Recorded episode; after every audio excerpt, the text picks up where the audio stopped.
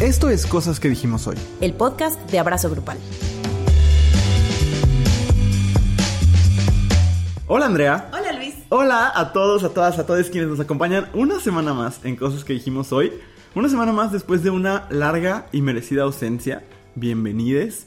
Y si son personas nuevas a este podcast, pues con más razón, bienvenidas, ¿cómo están? Bienvenidos con más ganas. Con más entusiasmo, Bueno, les no preparamos cierto, un También pie. hay mucha, mucha gana para quienes nos escuchaban desde el principio. El hijo pródigo, dices. Exactamente. Somos. Somos nosotros el Pues hijo sí. pródigo. Les hijes pródigos. Ajá.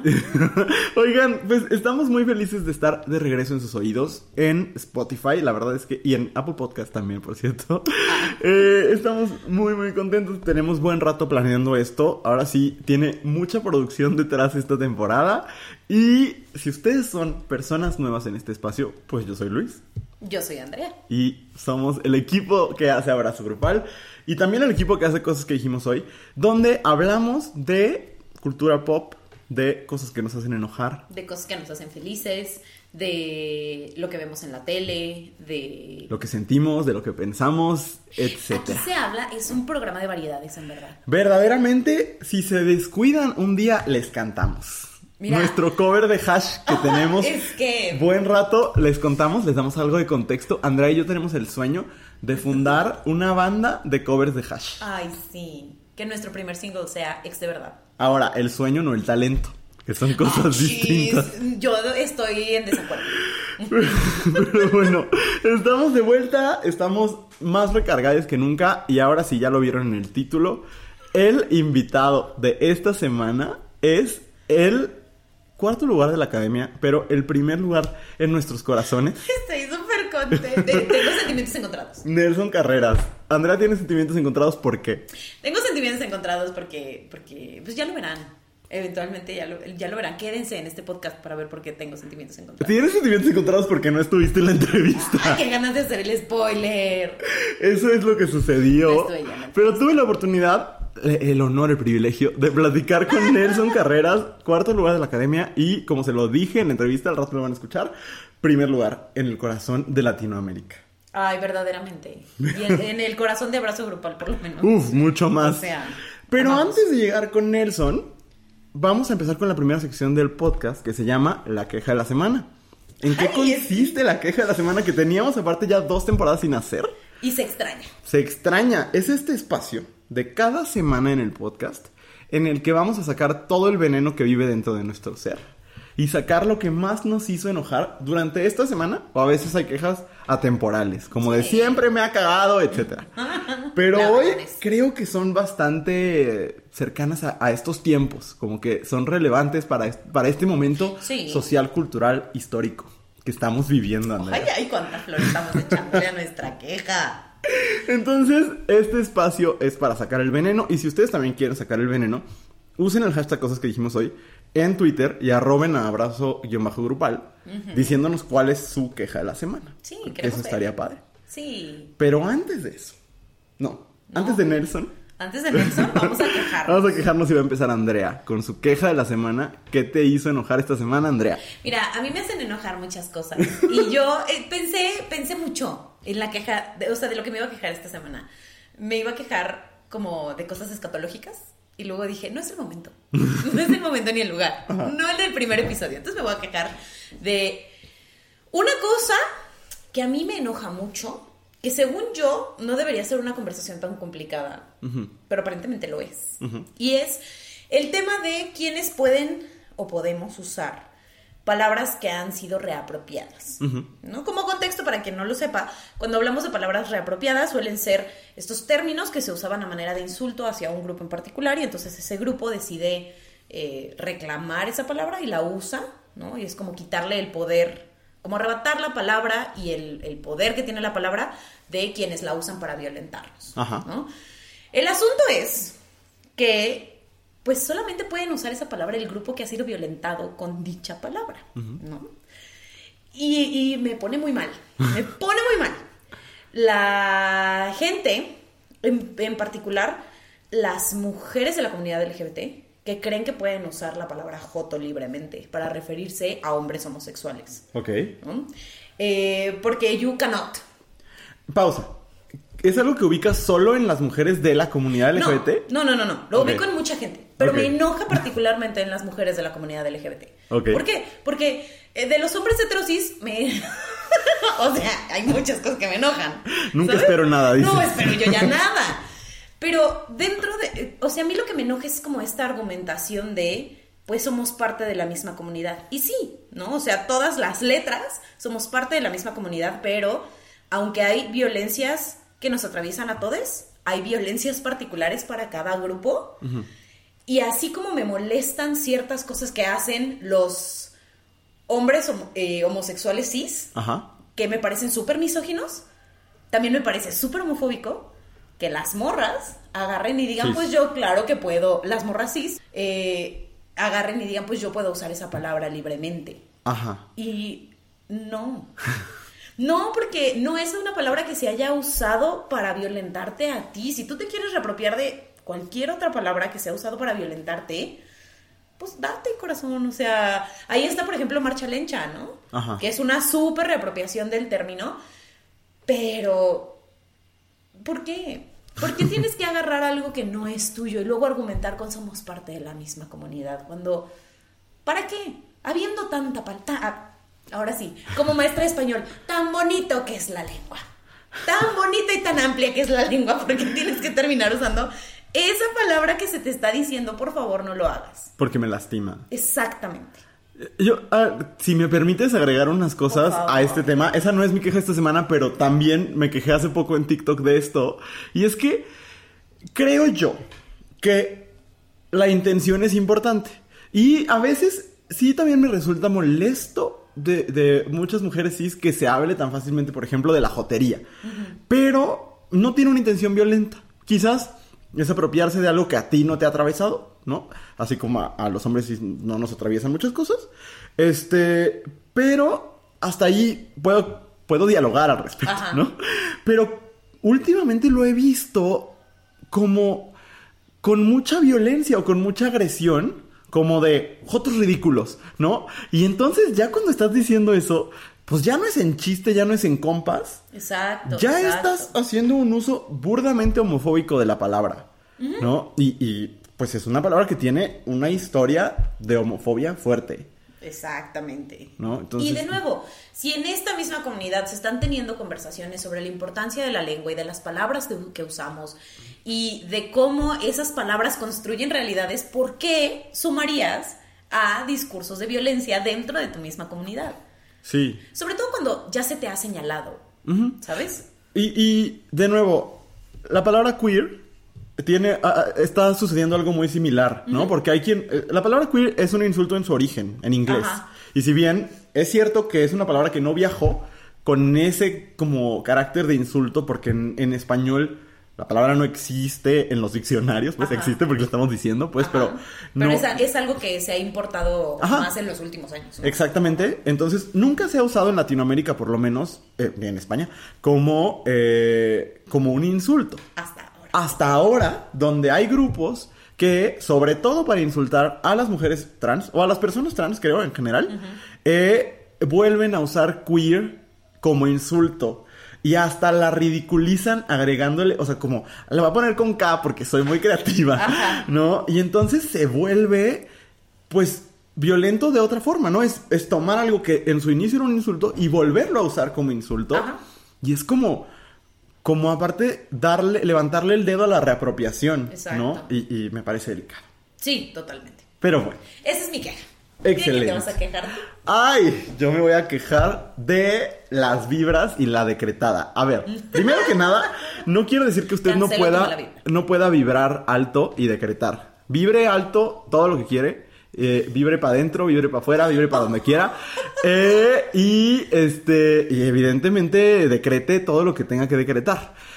Pero ir y decirle a alguien que lo malo que le está pasando es porque lo decretó o porque no lo decretó suficiente, es una mentada de madre dicha desde el...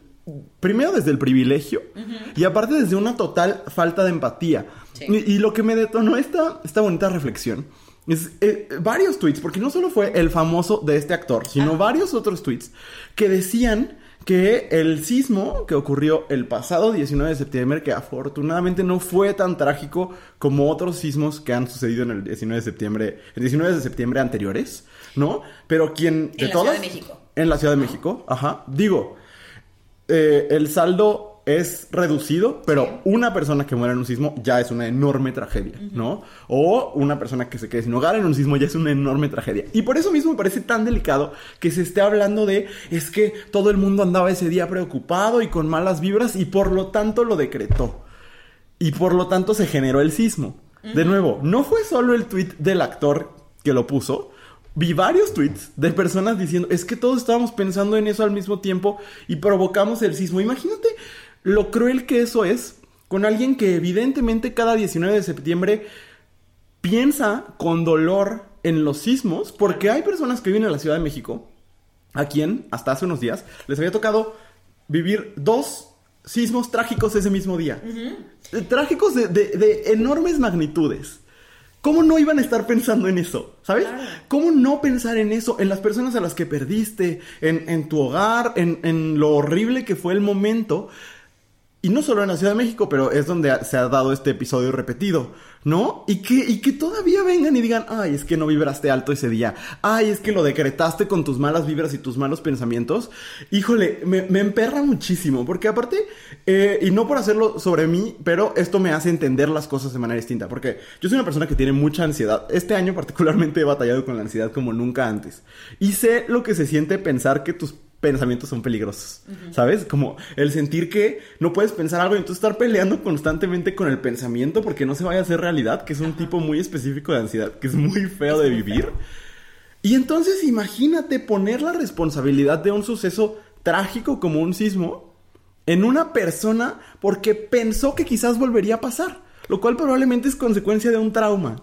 El estrés postraumático existe. Ajá. O sea, no mancha. Y entonces decir, ay, no es que no lo decretaste y lo, lo muevo a otras partes de la vida. ¿No? Y entonces cuando decimos, decrétalo y tendrás riqueza. Y no, es que no te está llenando la riqueza porque no estás decretando suficiente. Tú puedes aplicar estas creencias a ti mismo y decretar todos los días que tendrás riqueza y ojalá te llegue eso que estás deseando. Pero irle a decir a los demás es que no te ha llegado porque no lo has deseado con las suficientes fuerzas. Cuando Perdón, pero muchas veces esto está dicho desde el privilegio blanco, desde el privilegio masculino, desde el privilegio cis, desde el privilegio hetero, eh, de, ser persona sin una discapacidad, entre muchas otras cosas, parece cínico. Entonces, decrétense un poquito de empatía. O sea, eso es neta lo que necesitamos. Decretar que vamos a ser personas más empáticas y que no vamos a... O sea, es lo mismo que decirle a alguien, es que te están pasando las cosas malas porque no rezaste, ¿no? porque no hiciste un rosario. Porque no fuiste de rodillas a Chalma. No sé dónde está Chalma, pero he escuchado esa, esa frase. Este, es lo mismo, es lo mismo, nada más New Age. y, y, me parece tener muy poca madre con gente que en momentos la están o la estamos, pues pasándonos también. Claro. Y sabes que, en, como en el contexto de que se dieron estos tweets, eh, yo los veía como de, pues claro que todo el mundo estaba pensando en eso porque hicieron, porque estaban haciendo el, el simulacro. El, simulacro, ajá. Y decían, ya, ya no, vi por ahí un tuit que decía, es que para qué hacemos Ya no hagan simulacros, Ya no hace falta. Ya tuvimos que los otras dos veces del, del sismo, ya para qué. Y yo decía, qué peligroso. Claro. Qué peligroso porque, sobre todo porque esto se, esta conversación se da en la Ciudad de México. Quisiera yo saber si estas personas saben cuánta gente se muda a la Ciudad de México todos los meses que de ciudades como la nuestra, ¿no? Donde vivimos ahorita, que nos tembló hace un par de días y que sí fue como de qué está pasando. Y, nos, y así como que yo sentí que era porque no había desayunado. Sí. Se medio sintió. Pero no, yo no sé cómo evacuar un edificio. O sea, en teoría, pero en el pánico y demás, yo no tengo idea. ¿No? O sea, no puedes asumir que todo el mundo ya sabe cómo se tiene que evacuar, que todo el mundo va a poder tomar las decisiones correctas en ese momento sin tener las herramientas. O sea, los simulacros existen por algo y existen para salvar las vidas en caso de una emergencia. Las emergencias no las puedes evitar, pero sí puedes prevenir. Y me parece súper irresponsable hacer un llamado a que no haya simulacros. como si te quieres morir, mija, pues muérase, pero en otro lado, donde no implique poner en riesgo a tanta gente. O atiéndase. O sea, si te quieres morir, atiéndete. Y, y, y no le metas el pie a otras personas. Y de nuevo, el irle diciendo a la gente que no lo deseó suficiente, que no lo decretó con suficientes ganas, que hasta las cosas mínimas como es que se te mueren las plantas en tu cuarto porque vibras mal, de verdad puede ser súper doloroso para alguien. Es ponerle de por sí. Las personas tenemos responsabilidades, un chingo, que son muy difíciles de manejar. Y todavía vamos colgándoles otras responsabilidades que no, pues es que no vibraste suficiente. Por Dios, de verdad. Podemos creer cosas, pero lo decimos también para los católicos, para los cristianos, para todo el mundo.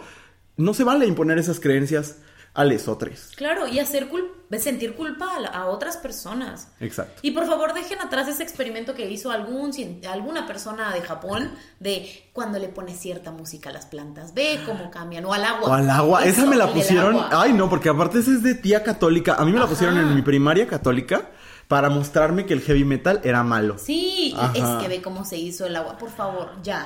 Dejémoslo ir. Dejémoslo ir. Andrea. ¿Estás listo? Vibra alto, por favor. porque ha llegado. Ha llegado el momento. Ya acabó la queja de la semana. Y cuando regresemos de esta breve cortinilla, va a estar eh, con nosotros, o bueno, esta vez conmigo.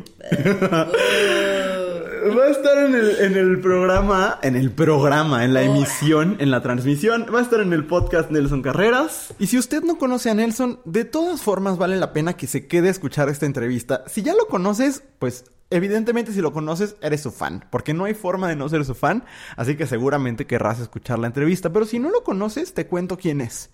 Es un cantante extraordinario pero también un ícono de la representación LGBT en Latinoamérica en el 2022. Porque es un chico guatemalteco abiertamente gay que llegó a uno de los realities más grandes de Latinoamérica que se transmite en toda Latinoamérica y en Estados Unidos. Y abiertamente fue quien es, abiertamente habló de ser gay todo el tiempo en la transmisión 24/7 de la academia. Abiertamente expresó un montón de mensajes de inclusión, de empatía, de igualdad, eh, de transformación de esta sociedad latinoamericana que tiene que cambiar, que tiene que abrirse a otras oportunidades, a otras maneras de, de ser en el mundo, de ver la vida, y que llevó ese mensaje a un montón de familias latinoamericanas, que ustedes saben que las familias latinoamericanas no son los públicos más abiertos, no son los públicos más fáciles, y él con un valor admirable llevó ese mensaje eh, con su voz, con su muy, muy, muy bonita voz y con su encanto, porque aparte es muy chistoso, ya lo escucharán en la entrevista. Ya no quiero decir más, yo sé Andrea que tú estás muy emocionada, yo también estoy muy emocionado. Vamos a escuchar la entrevista con Nelson Carreras y regresamos a cosas que dijimos. Si estás disfrutando de escuchar este podcast, hay mucho contenido como este todos los días en arroba abrazo grupal en Instagram y en TikTok. Estamos de regreso en cosas que dijimos hoy y si usted ha estado viviendo abajo de una burbuja, a lo mejor no sepa esto, pero durante los últimos meses, sobre todo en redes sociales, yo lo he visto, ha habido un, enorme fenómeno con la academia, cosa que creo que tenía mucho rato sin pasar. Y el cuarto lugar de ese concurso, pero sobre todo el, ganador de los corazones de todo mundo, es Nelson. Hola Nelson, ¿cómo estás? Hola, hola, súper bien. La verdad es un gusto compartir en espacios tan, tan abiertos, tan libres y que ayuden a la visibilización de la comunidad. Oye, es que justo pensaba en que por lo menos en mis círculos, que son círculos bastante LGBT, así de lo que se hablaba cada domingo es de ti. Desde que supiste que ibas a ir a la academia, ¿tú contemplaste que ibas a ser abiertamente quién eras o hubo un momento como de negociación de decir, a lo mejor no lo comparto tanto por estrategia, por decir algo? No, realmente hubo algo desde que yo me, me seleccionaron y desde antes, desde el casting, y yo me propuse que yo siempre iba a ser yo, siempre. Y que si había algo que fuera como una barrera para ser yo, entonces que no quería, básicamente. Porque al final de cuentas, si yo me estaba ocultando de quién era, entonces nunca iba a poder conectar con el público de la manera en que lo hice, porque se nota. Cuando uno es falso, se nota quiera o no, o lo haga lo mejor que lo haga.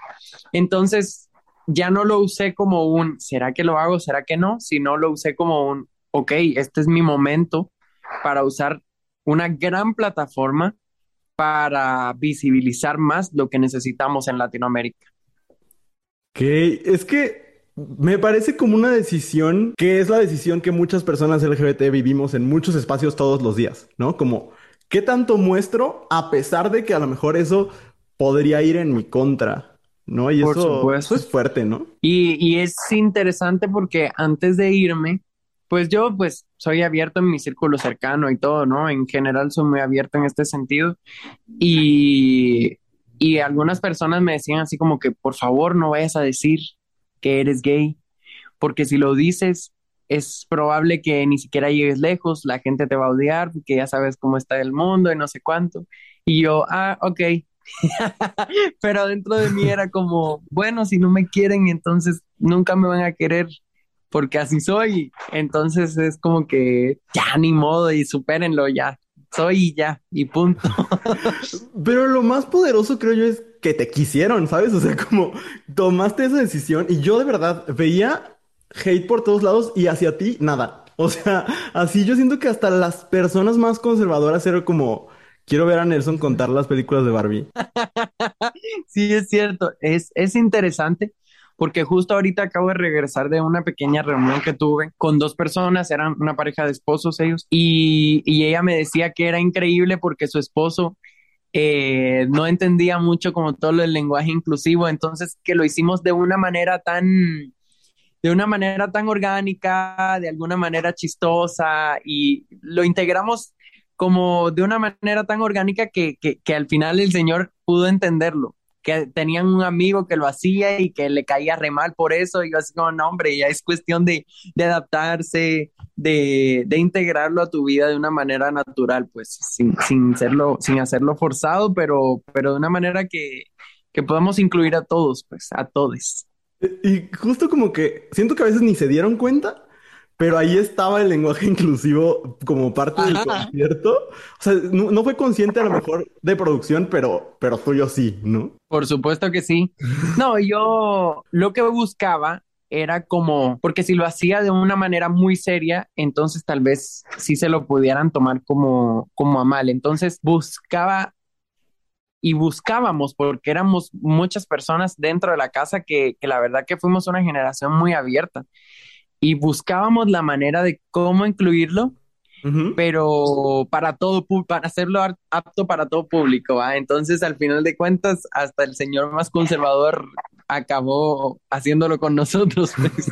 Y como que entre risas se metió ahí y ya luego también Ana Bárbara estaba diciendo potaxia y así, eso fue muy chistoso. Ajá, sí, la verdad que sí, estuvo chistoso.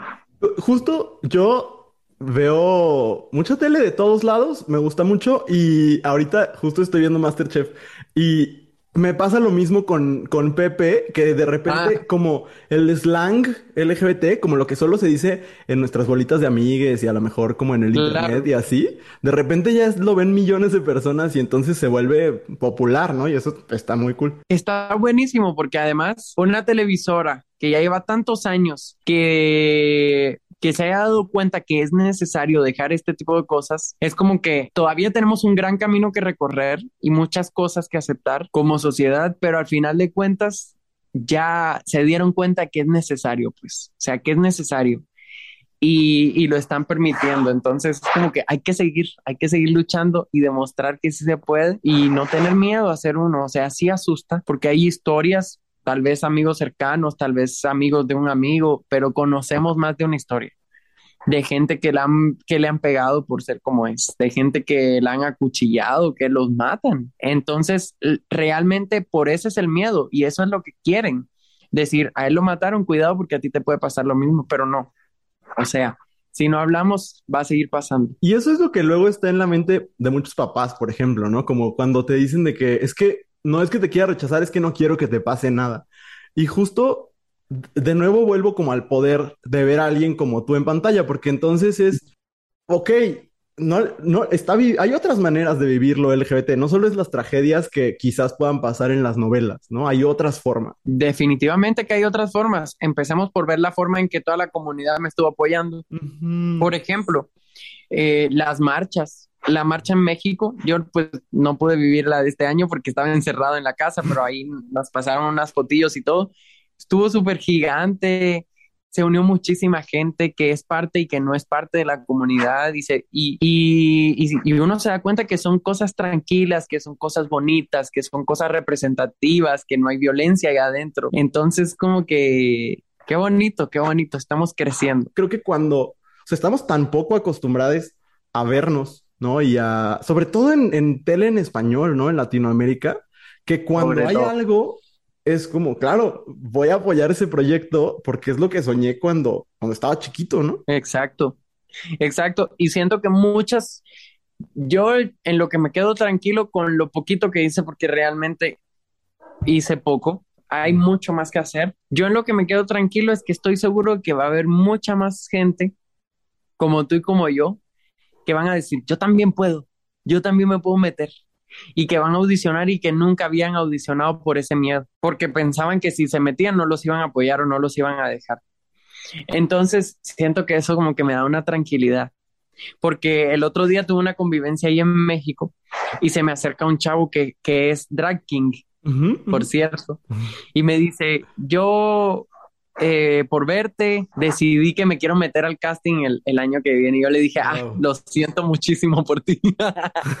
pero, pero pues así, así se empieza. Hay que seguir, hay que seguir.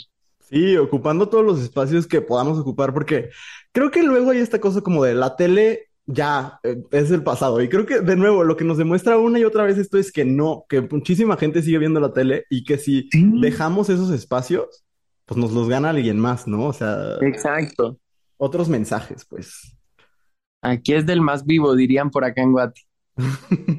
Oye, y me voy a regresar tantito porque justo hablamos de la representación y quisiera saber si, ¿cuándo fue la primera vez que tú, en una película, en un programa de tele o que sea, viste a alguien, un personaje o alguien real, que representara algo parecido a lo que tú estabas sintiendo o viviendo? Está difícil, porque es que normalmente, bueno, tú bien lo sabes, en los ambientes donde nos manejamos, o sea, aquí en Latinoamérica es muy difícil como tener en la televisión. De hecho, no es que sea difícil, es que es imposible, porque las televisoras tienen valores conservadores de familia tradicional, ya sabes, todas esas tonterías.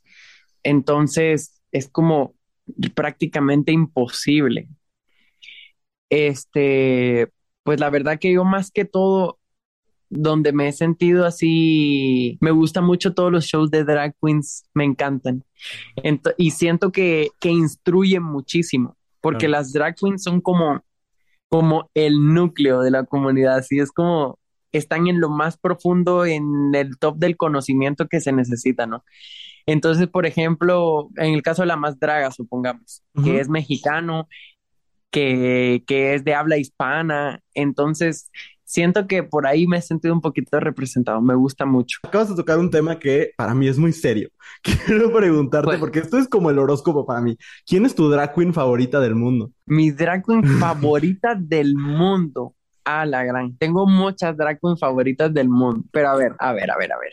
¿Qué, cuál, cuál, es mi drag queen favorita del mundo? Mira, me encanta Vamos a decir primero las americanas y todo esto. Ah, bueno, canadiense, me encanta Jimbo.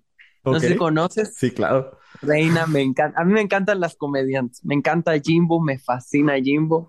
Me gustó mucho esta Pangina, Pangina Hills. No sé si, si has escuchado de ella. Me encantó, me encantó muchísimo. Me gusta, me gusta Trixie Mattel, me encanta Trixie Mattel, es bien chistosa. Katia, lo máximo esa combinación de Katia con Trixie. Totalmente. Y me gusta mucho, de ahí de México me gusta Iris, Iris XC, me gusta Alexa porque tuve la oportunidad de conocerla hace poquito. Ay, no, es que la última temporada de la, la última ola de la más draga, me encantaron todas, la verdad. Ay, no se me puede olvidar Lupita Kush por favor, ¿cómo se me va a olvidar? Reina, sa, sa, tiva, se te cae la saliva, fuego en cabina, me encanta. Tenía que, pero no, no estaba como en mi mente en ese momento, pero cuando abriste el tema del drag dije, o sea, la drag, la drag queen favorita de alguien siento que dice mucho de su persona. Mm, sí, sí es cierto. La verdad que sí. Sí, porque siento que no es lo mismo que tu favorita sea, no sé, Jinx o que sea Valentina. Siento que son dos personalidades súper diferentes. Va, para que veas, no me funen, Valentina no me gusta mucho. A mí tampoco. No nos maten, por favor, que sabemos que es la favorita de mucha gente. La fan favorite, así es. Sí. Oye, hablando de, de temas queer, tú como artista, porque algo que me frustraba un buen viendo la academia, en mi familia lo veíamos religiosamente. O sea, yo cancelé muchos planes, una amiga me odia porque le cancelé muchas veces, porque era dos veces a la semana, era un gran compromiso. Pero, pero me gustaba mucho, pero me frustraba que siempre cantaras a mujeres. Yo sé que es una cuestión como, pues, de lo que hablábamos hace rato, ¿no? Las televisoras y demás, pero ahora que tú eres una persona libre, pues, como te gustaría cantar para hombres o cantar sobre lo, lo queer? En realidad, y lo dije hace rato, rato, rato en una entrevista, yo, la música que compongo, si se trata de amor, va al género que a mí me gusta.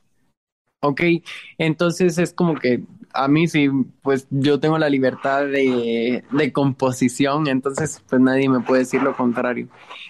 Realmente creo que el tema de que me pusieran canciones para que, que iban dedicadas siempre a una mujer, supongamos, yo creo que era más que todo por los tonos y eso, pero en general yo en sí como, como persona me gusta mucho cantar temas interpretados originalmente por mujeres. Y eso sí nunca tuve la oportunidad, solo una vez con Escándalo de Margarita pero, pero sí me hubiera gustado, incluso siento que hubiera explotado muchísimo más en el escenario porque lo disfruto más y ahí y, conecto más. Entonces, eso sí, me, eso sí, no voy a negar que me faltó y bastante. Yo creo que nos faltó a, a todos porque se hablaba mucho de cuándo ya va a cantar una canción de Yuridia y no pasaba. Yo la pedía, la pedía en cámara, la pedía en el 24/7 y todo y no, nunca me la dieron. Te juro, yo para la final dije, seguro me van a poner a cantar una de Yuridia. No. Sí, yo creo que todo el mundo pensaba lo mismo y luego fue como de... Pero de todas maneras fue muy emocionante verte, emocionante verte en la final. Ay, muchas gracias. ¿Cómo es saber que te están viendo todo el tiempo? O sea, es una sensación que para mí es así totalmente ajena y para la mayoría del mundo. ¿Se te olvida? Eh, te adaptas muy bien. Te adaptas tan bien que después se te olvida que no te están grabando en el mundo real. O sea, es bien raro porque en la casa al principio es como que lo tomas de juego y después lo integras completamente a ti. Y es como ya se convierte una parte de tu día a día y una parte de tu rutina, el levantarte, decir buenos días a una cámara, eh, jugar con una cámara, hacerle preguntas a una cámara que en cada rincón de la casa haya cámaras, que dentro de los baños haya micrófono. O sea, tienes que adaptarte, porque si no te adaptas, perdiste, ¿no? Entonces yo siento que lo integré súper bien porque yo no, pues no ocultaba nada, lo que quería decir lo decía. De vez en cuando ahí nos metimos al baño ahí a, a, a, al chismecillo secreto, pero eh, nunca me, nunca lo sentí como que no fuera parte de mí, estaba muy consciente. Pero confieso que ya al final, así como la primera y segunda semana que salí del show, me sentaba en una mesa a comer y buscaba micrófonos debajo de la mesa, tocaba la mesa, veía las cámaras. Una vez estábamos entrando así a, a, un, a un parqueo y no me recuerdo qué estaba pasando y yo, ay, hay cámaras, digo yo. Y me dicen, no, no hay cámaras. Y yo, sí, mira en esa esquina, ahí está la cámara y aquí en no sé dónde. Porque ya, o sea, como que eso te queda para siempre. Que ahí tienes tu cámara y está siendo grabado. Porque eran literalmente en todos lados, ¿verdad? O sea, en cada lugar al que fueran. Si no estoy mal, creo que habían treinta y pico de micrófonos dentro de la casa, en diferentes lugares. Qué fuerte. Ay, no, y, y, y no se lo pueden quitar ni para ir al baño entonces. No, solo para bañarte y para dormir por, pues, por si no arruinas el cable, ¿no? Pero sí, solo en esos dos momentos. No, no, pues sí, sí debe ser algo difícil de olvidar después. Ay, bastante, créeme que sí. Oye, algo, a mí de repente me empezaron a salir en TikTok muchísimos videos de ah. ti narrando, antes de llegar a, lo, a, a los ah. videos que más me salían, de ti narrando las películas de Barbie.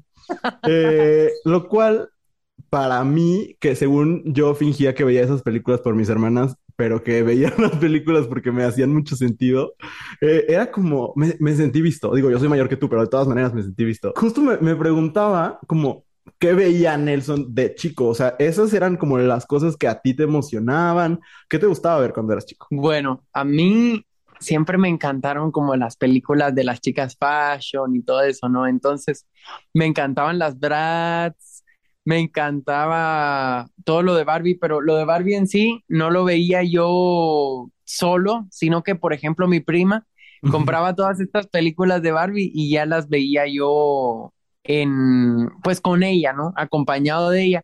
Y me empezaron a encantar tanto que justo el año en que me gradué del colegio, que fue 2018, hice una maratón de que tenía que ver todas las películas de Barbie. Entonces me sentaba y cada día veía una y veía una y me pasé así viendo casi todas. Y, pero es que no, no te puedo explicar el amor o sea, para que te des una cuenta de algo, por, por mi cumpleaños, mis mejores amigas me regalaban Barbies que compraban, pues. O sea, me encantaba así completamente y siempre me ha gustado como contar historias. A mí me gusta mucho narrar los juegos y todo eso. Entonces dije, ay, voy a aprovechar aquí a contar mis cuentacuentos de Barbie. aquí que no me pueden decir que no estos que me están escuchando y me tienen que escuchar. y, que yo... y pues al parecer pues a la gente le gustaron los cuentacuentos de Barbie. Es que justo es lo que dices, como que gracias a que decidiste ser tú, pudiste conectar con, con el público, porque yo siento que, sobre todo muchos hombres gay, somos así, o sea, como que nos mueven esas cosas. Las princesas, a mí me gustan mucho las princesas. Este, y... Por dos. Sí, también. Sí, me encanta todo. Elsa, bueno, Elsa es mi, mi, mi, reina, porque es una reina favorita, me pero me encantan todas las princesas Disney. Ariel, ay Dios santo, me muero por Ariel. Sí, y, y creo que justo eso, o sea, como conectamos tanto porque es algo que, que somos, ¿no? Y que a lo mejor cuando estamos en bolita con nuestras amistades, pues se puede salir más fácil, ¿no? Pero que nunca habíamos visto ahí en grandote. Por supuesto que sí, y y siento que, por ejemplo, mucha gente que, que no tiene el acceso a esto porque el papá lo está ahí viendo y le da miedo que lo vean, que lo cachen ahí viendo la película. Eso pasa muchísimo y es una pena. O a uno mismo que a veces en sus prejuicios mentales propios le da pena que lo vean viendo esas cosas y es como que, ay, ¿por qué me va a dar pena ser yo? ¿Entiendes? Entonces es como que es bonito. También me encantaban las Wings. Me recuerdo que una vez tenía una consola de videojuegos y teníamos el juego de las Bratz y yo aprovechaba cuando se iban todos de la casa para jugar, era bien chiquito. Es, es muy mágico, ¿no? Como el poder tomar las cosas. Siento que quien es uno, a fin de cuentas, sale. O sea, aunque el mundo quizás no quiera, aunque te pongan todas las trabas, eventualmente de una u otra forma sale. Y tener amigas, primas, hermanas, ayuda un buen. Yo siento que, que los gays no somos nada sin nuestras amigas o sin las mujeres en nuestra vida, ¿no? De verdad que no. Además que muchas veces son las que nos defienden Totalmente. ante la sociedad, te lo juro. O sea, no. Yo sin mis amigas no hubiera sido quien, quien fui en la academia. Eso sí te lo puedo asegurar porque ellas te brindan como esa seguridad y ese abrazo que muchas veces uno no encuentra en, en un círculo un poco más cercano o en el núcleo familiar, en todo esto, ¿no? pero, pero ellas sí, entonces te hacen sentir parte de algo y mucha gente no, no logra sentirse parte de nada si no es con sus amigas, supongamos. Entonces sí es bien importante. Es que justo pensaba, en la academia también tenías pues este, este equipo de, de amigas, ¿no? Cuando llegaste, ¿no había como este miedo de, ¿Qué tal y todos son fifes? Sí, en el hotel de hecho era mucho esto de que se juntaban los hombres en el grupito de hombres, se metían el cuarto a llamar por teléfono en la madrugada a, todos los cuartos y hacer sus bromas y yo así como, ah, lo único que me faltaba, decía yo. Pero al contrario, después, el día, justo el día que nos fuimos de, del hotel para la casa de la academia, eh, ese día nos sentamos todos así a hablar antes de que llegara el carro. Y, dijimos, tenemos que hacer algo, sobre todo Mariana, Mariana Logue y yo, estábamos así como que, miren, tenemos que hacer algo para visibilizar y no solo a la comunidad, sino que también a la violencia contra la mujer, eh, hablar sobre feminismo, aprovechar todos estos espacios que uno tiene, pues también para comentar las historias personales de cada quien o de nuestros conocidos que también a veces no tienen esa voz y nosotros los podemos representar. Entonces fue como, no, tenemos que hacerlo. Ah, de sexualidad decidimos hablar mucho, porque es muy tabú y la gente le da mucha pena, entonces, qué hueva, pues, o sea, es, es parte de nuestra, de nuestra, de nuestro instinto como humanos. entonces, no hay que reprimirlo tanto. Y nosotros decidimos entre todos, porque la verdad todos, eh, todos decidieron, decidieron apoyarnos y son muy libres, fueron muy libres en la casa y así full, full support todos. Entonces fue como que se sintió bonito tener ese respaldo, porque no es lo mismo luchar solo que luchar con un equipo de gente. Totalmente. Se siente muy diferente. Hubo un momento, no me acuerdo si fue en la final, creo que el día antes de la final, que yo lloré porque yo soy un ridículo, lloro todo el tiempo, pero hubo un momento en el que Horacio te dijo algo que creo que, que muchos estábamos pensando desde nuestras casas, ¿no? Claro. Nelson, Nelson querido. Muy bien. Tienes una gran carrera enfrente de ti. Ojalá y cumplas tu misión cabalmente. Yo creo que tú vas a ser la voz de una generación, de una generación de latinoamericanos que tenemos telarañas, tabúes y muchos miedos. Yo te quiero pedir que seas tú mismo. Venimos de sociedades muy oscuras, tanto en México como en Guatemala, Centroamérica, Sudamérica, etcétera, de culpa y de horror, ¿verdad? Bueno, tú sabes lo que te estoy diciendo. Con la cabeza en alto, llevando el nombre de Nelson, de tu arte y de Guatemala al mundo, no tengas miedo, nunca, porque tenemos que estar orgullosos de quiénes somos. Te Así felicito. es. Como por, por la historia que tiene Horacio como un un parteaguas en los medios LGBT en México, que, que es innegable, se sentía incluso como un, como un passing the torch, ¿no? Como un eh, Ajá. orgulloso de alguien que, que está haciendo lo- las puertas que a lo mejor tú abriste a golpes, ¿no? Eh, ¿qué sentiste tú? Pues la verdad que cuando dijo, cuando hizo esos comentarios, escuché así com- eh, de manera muy orgullosa, la verdad. Fue, fue muy bonito escuchar de alguien que ya lleva tantos años en la industria, la industria en general del teatro musical, del entretenimiento, de la televisión, eh, como escuchar algo así, como escuchar ese no te rindas, sigue así, sigue siendo tú, nunca cambies, eh, así vas a seguir logrando lo que quieres, eh, todo eso, o sea, escucharlo de alguien que, que de alguna manera lo logró y que le costó muchísimo más de lo que yo jamás me pudiera imaginar que me, que me va a costar en toda mi vida. Entonces fue como que se sintió como un abrazo, como un abrazo de, de tu padrino, supongamos. Eh, No había pensado en esa figura, pero era algo así, sí, como Ajá. yo había pensado, era como un tío, haz de cuenta. Ajá, como el tío, como el padrino, como que me como que me apadrinó y me dijo, bueno, aquí te, aquí, aquí te toca a ti ahora también seguir. Y Lolita también te súper amadrinó, ¿no? O sea, Lolita siento que te veía así con cara de, ay, mi hijo. De verdad que yo ahorita veo los videos y entiendo por qué la gente me lo dice, porque al principio, pues hay tanto en lo que fijarse, tanto estrés ahí adentro Claro. que uno dice, ¿qué? ¿Por dónde me voy? ¿Por dónde, qué veo? Y, y wow, la verdad que estoy tan agradecido por eso, porque, o sea, Lolita creo que es una persona súper transparente y que no hay un término medio, ahí es o sí o no. Y gracias a Dios que me gane el sí. Sí, fue un súper sí. No, no, no voy a hacer preguntas de mal gusto, te lo juro. No. No, es que, no, es que he escuchado unas entrevistas donde hacen unas preguntas de tan mal gusto que de verdad me, me da coraje. No, yo solo pensaba en cómo este fenómeno de Neltiago que llenó mi, mi TikTok y que yo sí en algún momento dije, ya se acabó Heartstopper, ¿de qué me agarro ahora?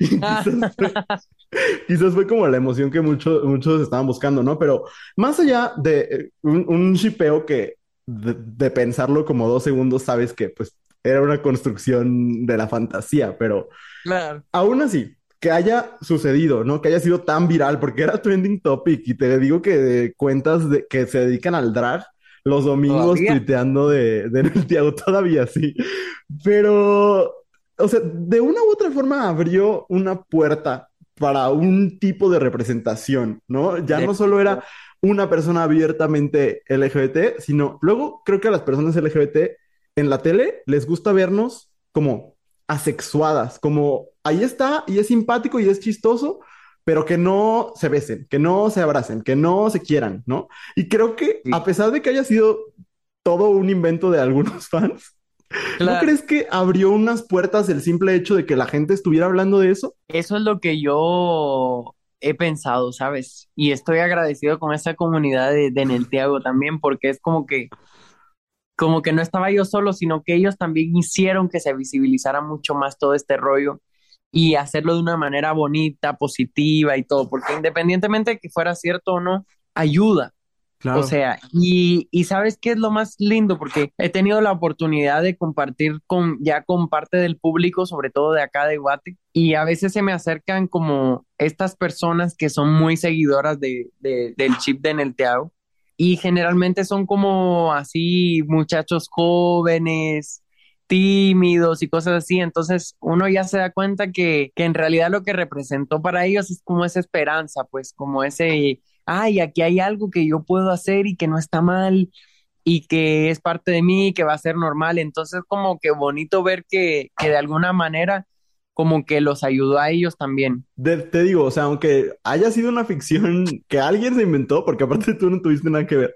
No, y además que ponen unas cosas tan chistosas, no sé, o sea, de la nada me metía yo al cuarto y a los dos minutos venía Santiago y se metía al cuarto también, al cuarto donde estábamos todos, pues, y ahí Santiago persigue a Nelson por la casa de la academia. Y yo así, ¿en serio por qué? O sea, pero está bien, está chistoso.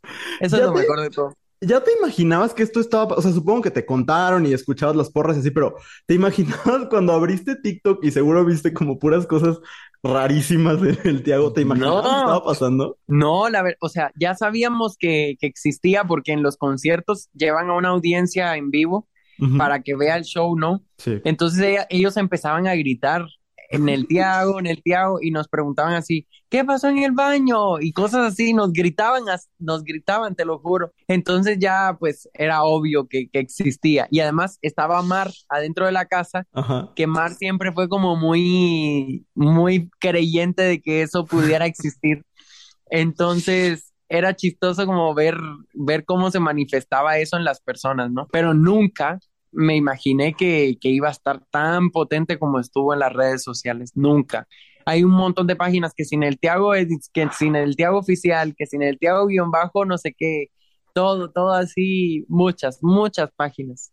Y, y en todo el contenido en el Tiago que existe, que seguro has visto un buen, te han mandado y así. ¿Qué es lo más raro que has visto? Así que has dicho, ¿qué pedo que es esto? A veces agarran los videos y, y les hacen edits con canciones tristes. Entonces es bien chistoso ver todos los videos con las canciones tristes. El otro día vi una que, que subí así, mañana sale edit del Tiago con Amor Ordinario de fondo.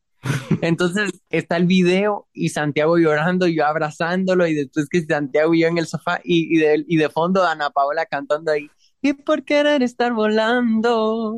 O sea, nada que ver, o sea, está bien, la verdad que está chistoso. Yo debo decir que mi favorito es cuando te habla en francés. Lo he visto muchísimas veces. Ay, Dios santo. Es que también, también dimos buen contenido, la verdad. Sí. Sí, sí, sí, o sea, fueron protagónicos sin duda alguna. Ay, no, qué chistoso. Oye, ¿te quedaste con ganas de decir algo en el escenario de la academia? La verdad que no, ¿para qué te miento? Bueno, lo único que sí fue como que, que me quedé con ganas de decir tal vez fue que, que uno también tiene derecho a enfermarse. para el señor Gavito, porque muy intenso el señor no nos dejaba enfermarnos, pero, pero de ahí siento que no, siento que había momentos para hablar, momentos para cantar y todo, y siento que todos mis momentos los supe aprovechar de la mejor manera y de la forma más productiva que pude. Y en el 24/7 también lo supe aprovechar de la, de la mejor manera que pude para expresar todo lo que necesitaba. Y generalmente hablo tanto que, que en el 24/7 no se me escapaba nada, entonces ya no necesitaba decir nada en el concierto. Ya, ya, ya nos vamos acercando a, a despedirnos y primero me gustaría saber, tú que ya lo viviste, ¿no? Tú que ya estuviste frente a las cámaras, ¿qué tiene que cambiar? Y, y que sigues, pues, y que, que, ahora la gente te vemos así como con orgullo y como de lo logramos. ¿Qué tiene que cambiar para que una figura como tú ya no sea revolucionaria, sino como, pues, un artista talentoso? Claro que sí. Bueno, tiene que cambiar que la televisión empiece a como a meter más figuras como nosotros. Y para normalizar más esa imagen y que no sea algo extravagante o algo extraordinario, sino que sea parte de la sociedad como realmente es, pero no se muestra así, se muestra como algo fuera de lo común, pues, que es lo que estamos buscando erradicarnos. Entonces, primero, incluirnos más en, en este tipo de proyectos. Luego, que las personas que nos vayan a representar sean abiertas, sean libres, sean fuertes, porque realmente hay que tener mucha, mucha fortaleza para aceptar todas las opiniones, para resistir, para mostrarte como eres, porque independientemente de seas como seas, siempre va a haber alguien que le vas a caer mal, etcétera, ¿no? Entonces, gente muy fuerte y, y seguir más unidos, seguir más unidos como comunidad. Siento que a veces vemos cómo como incluso entre nosotros nos tiramos, ¿no? y, y, no, no es el punto, el punto es levantarnos, porque ya hay mucha gente que nos está tirando, entonces, ¿por qué tirarnos entre nosotros mismos, no? Entonces es momento de que en vez de tirarnos, agarremos a los que están ya en el piso por causas externas y los levantemos y los agarremos de la mano y le digamos, aquí estamos y vamos a luchar juntos.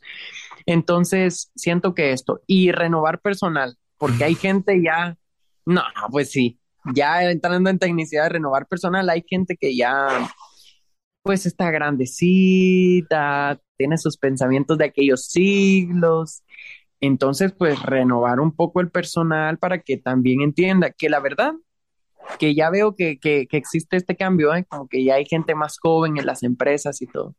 Entonces, este, renovar el personal que se dedica a probar este tipo de contenido, por decirlo de alguna manera, ¿no? Para que sea más libre y no tenga tantas restricciones como tiene.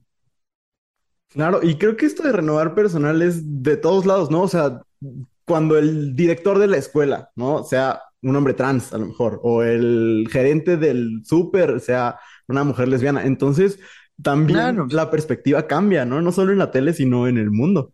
Claro, sí, eso es lo importante, como buscar ese cambio y, que ya no sea eso como, ah, el director trans está en esta escuela y la, y la cajera lesbiana está aquí en este supermercado, sino que sea como, ah, aquí hay personas trabajando, mostrando quiénes son, como lo hace todo el mundo, pero que a nosotros no nos han dejado por muchos años.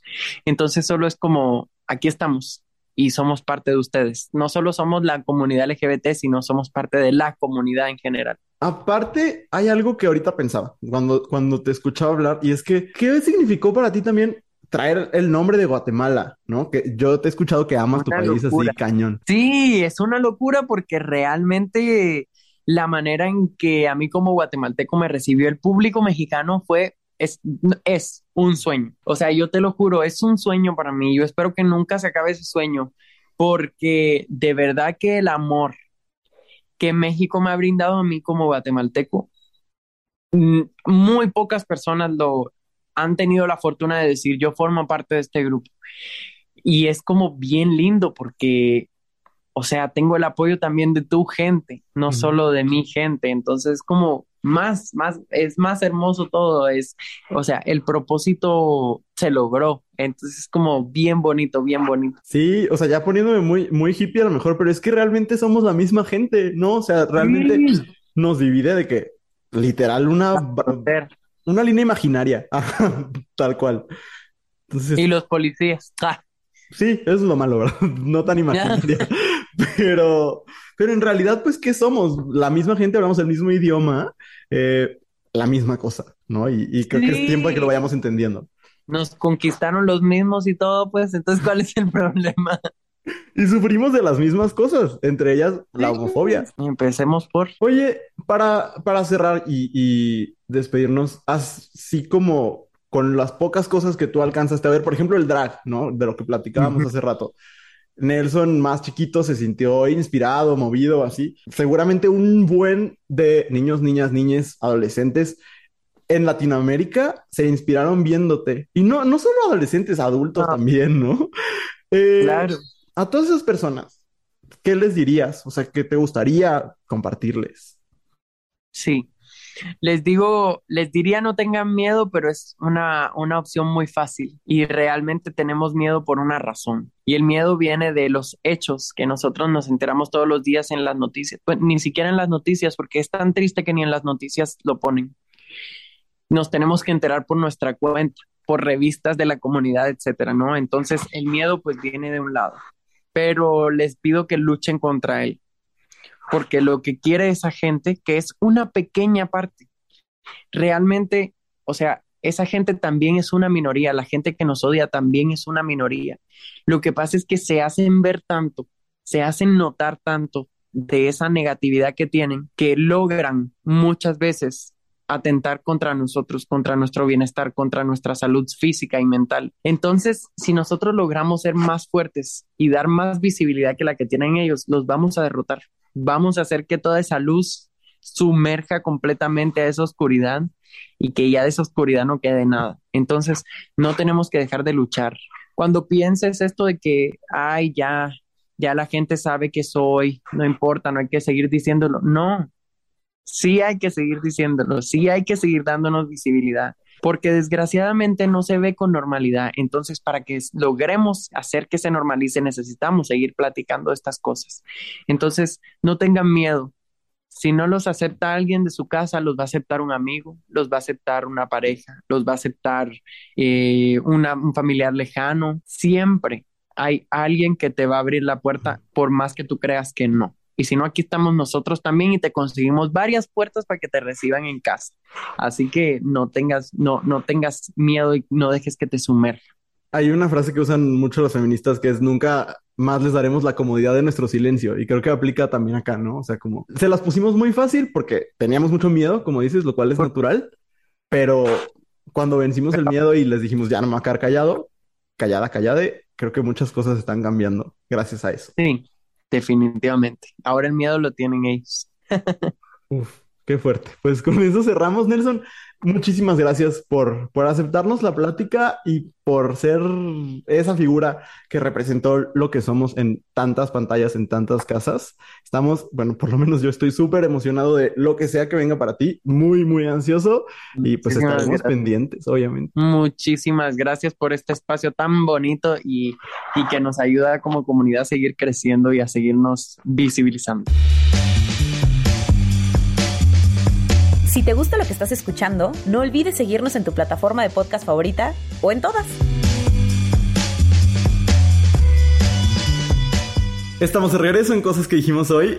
De verdad, qué persona con tan bonita manera de ver el mundo. O sea, de verdad que estaba yo muy nervioso porque, pues sí, es de las personas más famosas con las que he hablado yo en este espacio.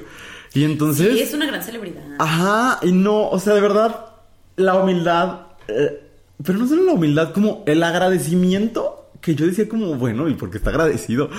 De verdad no, sentí muy, muy bonito. Este, al rato les subo en las historias de abrazo la foto que nos tomamos a la distancia. Este, yo salgo bien mal, pero él sale muy bien. Entonces, se las voy a, se las voy a compartir.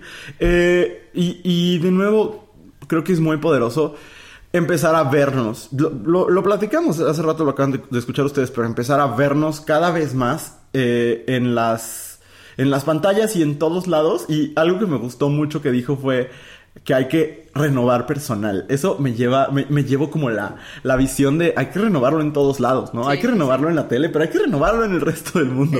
Porque y, y, no porque la gente de cierta edad ya no pertenezca en los espacios, más bien hay ciertas mentalidades que ya no deberían pertenecer a los espacios. Sí. Eso me parece importante. Pero bueno, vamos a pasar a la última parte de este programa. Se han vivido tantas emociones el día de hoy y vamos a cerrar con un cariñito al alma. ¿De qué se trata esta última sección, Andrea? Bueno, esta es la traducción de Luis de, de vamos a recomendarles cosas. Les vamos a hacer cariñitos recomendándoles cosas.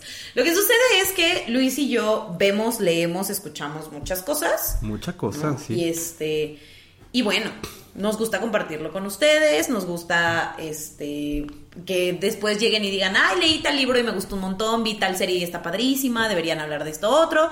Entonces, pues esta es la sección, la sección donde les recomendamos lo que hemos estado viendo, escuchando, leyendo, algo de nuestra semana o de nuestro pasado cercano que nos ha movido, que nos parece importante y, y así. Y que queremos compartir con ustedes y que ustedes también deberían ver, leer, etcétera. Y ya. Muy bien. ¿Quieres empezar? Empiezo. Fíjate que Gerald Cortés, Junko, Gata y yo tenemos la misión Ajá. de que México empiece a ver Abbott Elementary. Ok. Este, porque no nos hemos puesto de acuerdo, pero he visto que ellos ponen mucho de eso y yo también. Pensé que era así de que a thing, de que Eh, tienen Gerard y yo sí hemos hablado de eso. Eh, les voy a decir, vamos a hacer un esfuerzo articulado, una campaña no pagada.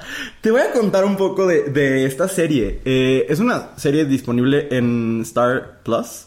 Eh, Abbott Elementary es una producción de Quinta Brunson. Quinta Brunson es una chica que hacía comedia en videos de Instagram.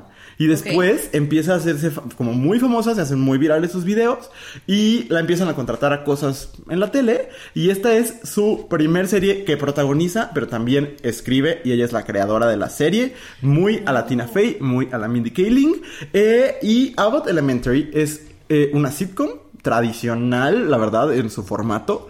eh, muy familiar que se trata de un grupo de maestros en una escuela pública en los Estados Unidos, en una zona eh, muy desfavorecida económicamente, donde la mayoría de los estudiantes son personas negras.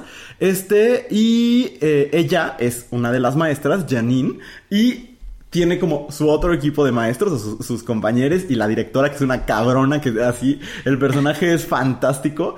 Y básicamente, con mucha ternura eh, y con una habilidad para tener un chiste tras otro chiste y, que no paren, eh, es una serie que habla sobre educar y la labor de educar. Yo nunca había visto como un retrato tan honesto sobre la labor de educar y cómo es a la vez muy ingrata. Y, y muy gratificante. Y quizás si usted nunca ha dado clases, no entenderá por qué estoy diciendo esto que es totalmente contradictorio, pero lo entiendes, ¿no? Sí. Ajá. Entonces, Y yo este, sí, no, y bueno, esto sucede en una primaria, Ajá. Abbott Elementary, pero este, pero yo creo que si usted ha pisado un salón de clases como docente, como estudiante, eh, que pues, somos la mayoría de nosotros, afortunadamente, eh, lo van a disfrutar muchísimo. Pero aparte es que es una risa tras otra, Andrea. O sea, es verdaderamente muy chistoso.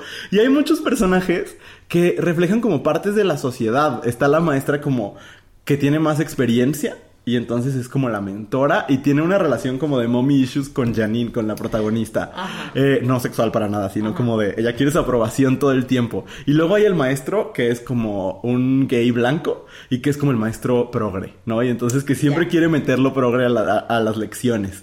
Y luego hay uno que, que está súper capacitado para ser director, pero como la otra, la, la directora tiene palancas con el superintendente, entonces pues él solo es maestro sustituto. Y de verdad es así como un retrato de un sistema educativo particular de Estados Unidos, pero que nos dice mucho de cómo educamos en el mundo.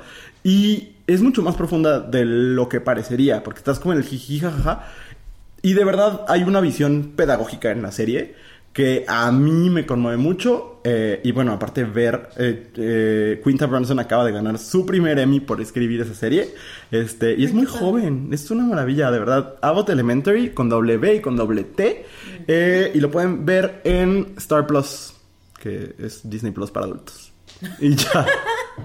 Hay 12 capítulos, o 13, no sé, y está a punto, a punto de estrenar la segunda temporada.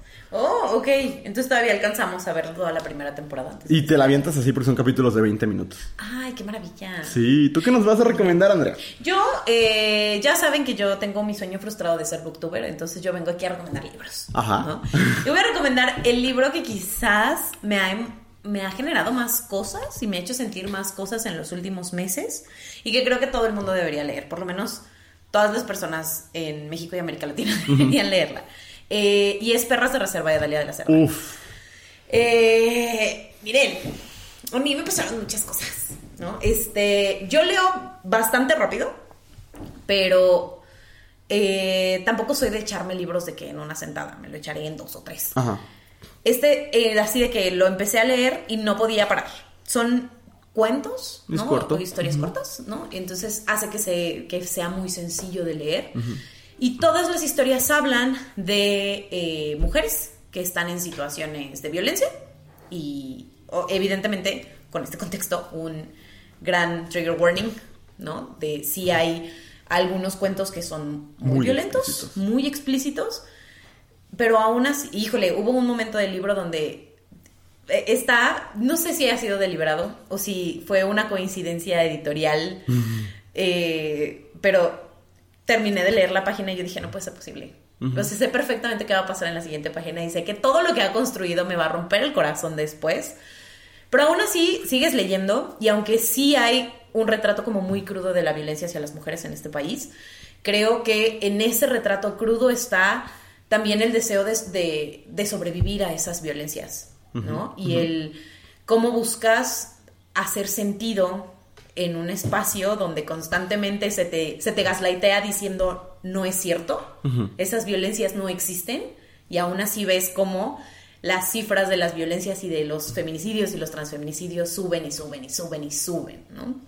Entonces, como esa, esa dualidad me parece que está muy bien eh, reflejada en el libro.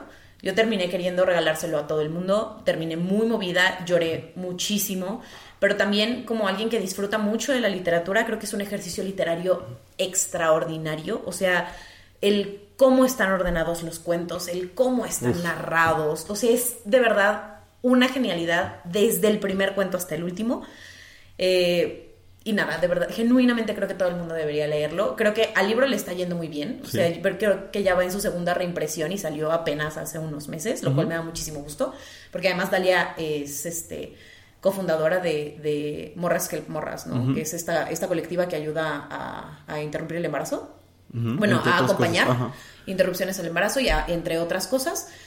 Y me parece bien importante que esas voces, las voces de quienes ponen el cuerpo para hacer muchos activismos estén como representados de esa manera y se les esté poniendo el foco de esa manera y que además lo haga de manera tan magistral.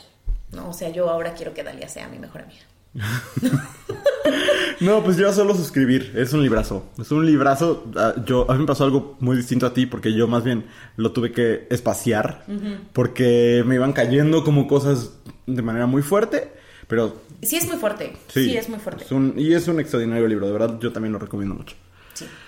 Pues llegamos al final, al final del primer episodio de esta nueva temporada de cosas que dijimos hoy. Si les gustó, eh, Sí, primero díganos. Si, si algo no les gustó, también díganos. Eh, de preferencia por mensaje directo, ¿no? Para poderlo platicar mejor. Este, no, pero de verdad si les gustó, primero que nada, no se les olvide suscribirse, ya sea estén en Spotify o en Apple Podcast. Suscríbanse al podcast. Si están en Apple Podcast, aparte déjenos una reseña positiva, siempre es bonito. Eh, y compártanos en todas sus historias, o sea, en las historias de Instagram, eh, hagan un TikTok de cómo les gusta esto, suban tweets, pónganlo en todos lados porque la idea es que este podcast crezca y crezca y crezca, eh, va a haber muy buenas invitadas durante este. Ustedes ya vieron, ustedes ya vieron que el nivel. ¿no? El nivel. El nivel. Y la verdad es que vienen, además de grandes invitadas, vienen grandes conversaciones. O sea, teníamos ya ratitos sin grabar, entonces tenemos mucho que decir. Mucho, mucho. Eh, estamos muy felices de estar de vuelta. Eh, recuerden que nos pueden encontrar como Abrazo Grupal en todos lados, incluido TikTok. incluido TikTok. Y pues nada, Andrea, ha sido un verdadero privilegio volver a compartir este espacio contigo después de mm, ¿Qué será? ¿Muchos meses? Muchos meses. Muchos, meses. Pero un gusto, en verdad. Gracias a todas, todos, todos quienes se quedaron con nosotros hasta el final y nos escuchamos en una semana. Adiós. Esta fue una producción de Abrazo Grupal. Nos escuchamos en este mismo espacio todos los miércoles por tu plataforma de podcast favorita y el resto de los días de la semana en arroba abrazo grupal en Instagram y TikTok. No olvides suscribirte para que no se te vaya ningún episodio. Y si estás pasando por un momento difícil, acuérdate que no estás sole, sola, solo. Esto también pasará. Te mandamos un gran abrazo grupal.